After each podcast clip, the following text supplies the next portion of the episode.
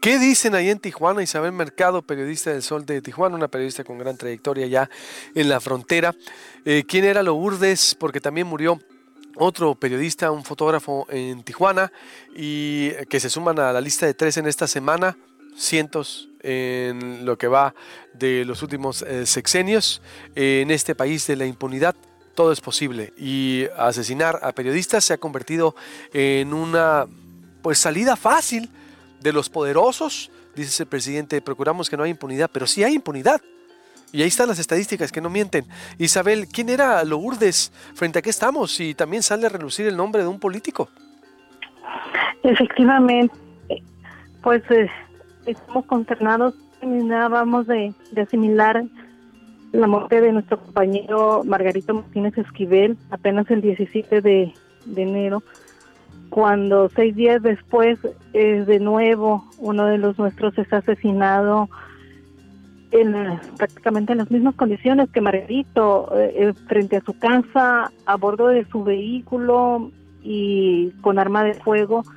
El pasado domingo pues fue asesinada nuestra amiga Lourdes Maldonado.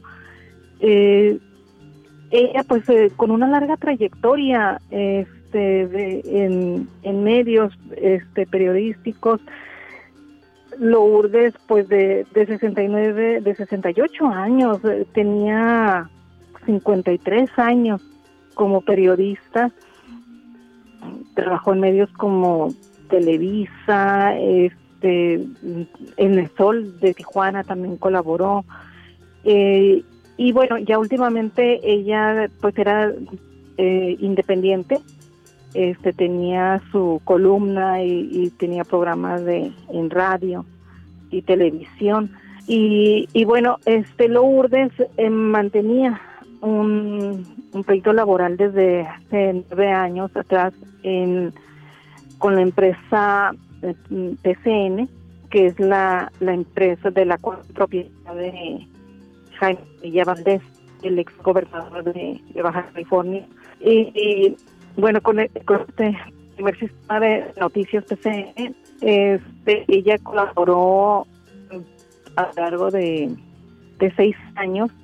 Tres de los últimos, pues creo que no estuvo, recibiendo eh, pago y además fue despedida. Fue por ello que ella interpuso una demanda laboral y eh, dando inicio con este pleito. Mm, en 2019, ella acudió ante el presidente de la República y ella manifestó sentirse amenazada. Ella dijo textualmente que tenía su vida a raíz de este, de este pleito laboral. Eh, ¿Qué dicen las líneas de investigación? Es decir, eh, ¿quién está detrás de, esto, de lo que ocurrió? Porque fue, fue a balazos asesinada.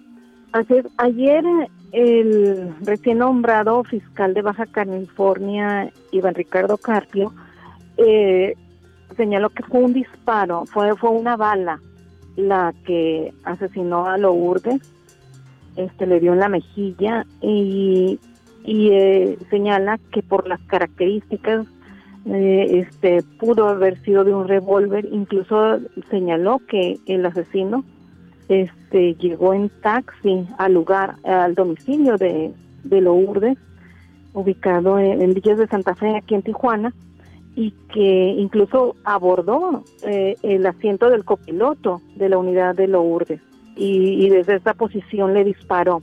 Esa es la teoría que ellos tienen y no descarta, eh, eh, así lo afirmó, esta demanda laboral que puede ser una línea de investigación, aunque sí, al igual que el presidente de la República lo dijera ayer, pues no se pueden adelantar juicios se están tomando en cuenta todas las líneas de investigación, considerando también esta, eh, este, este pleito laboral que tenía con la empresa de Jaime Bonilla Valdés. Eh, ¿Y qué otras líneas? Por ejemplo, ella tenía problemas, alguien eh, se abordaba temas, no sé, difíciles, en lo que tú sepas.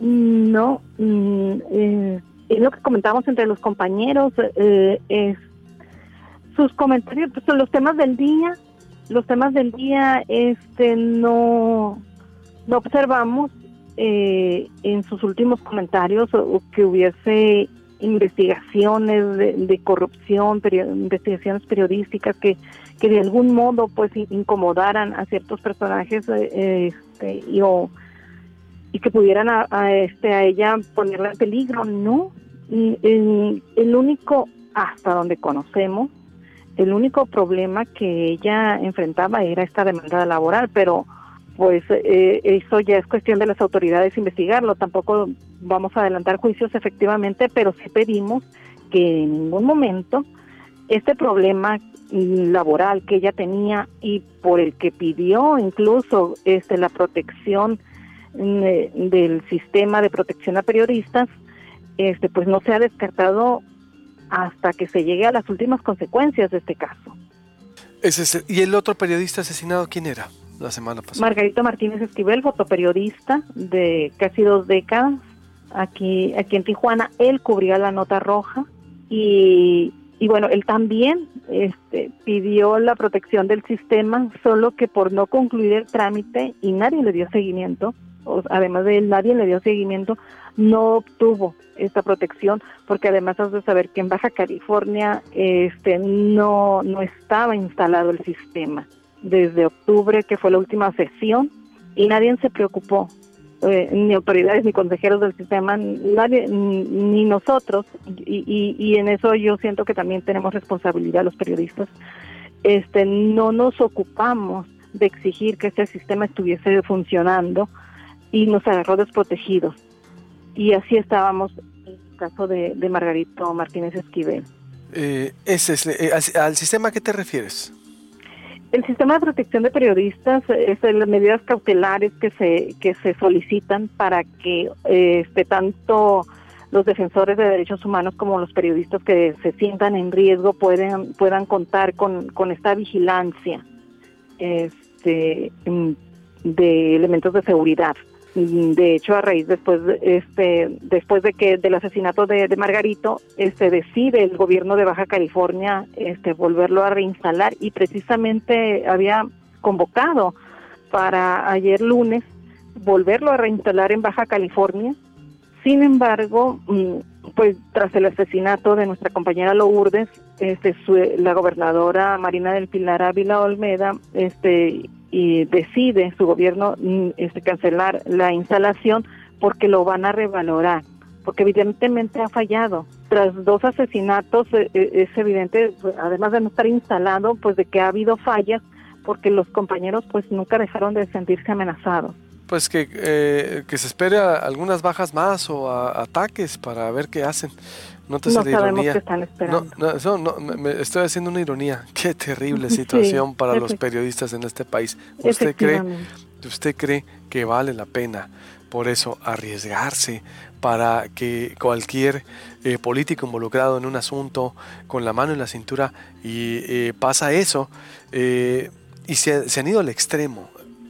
La, profesión se convirtió en la más riesgosa a nivel de, más que un policía, se me hace, o al nivel de un policía, o al nivel de alguien así.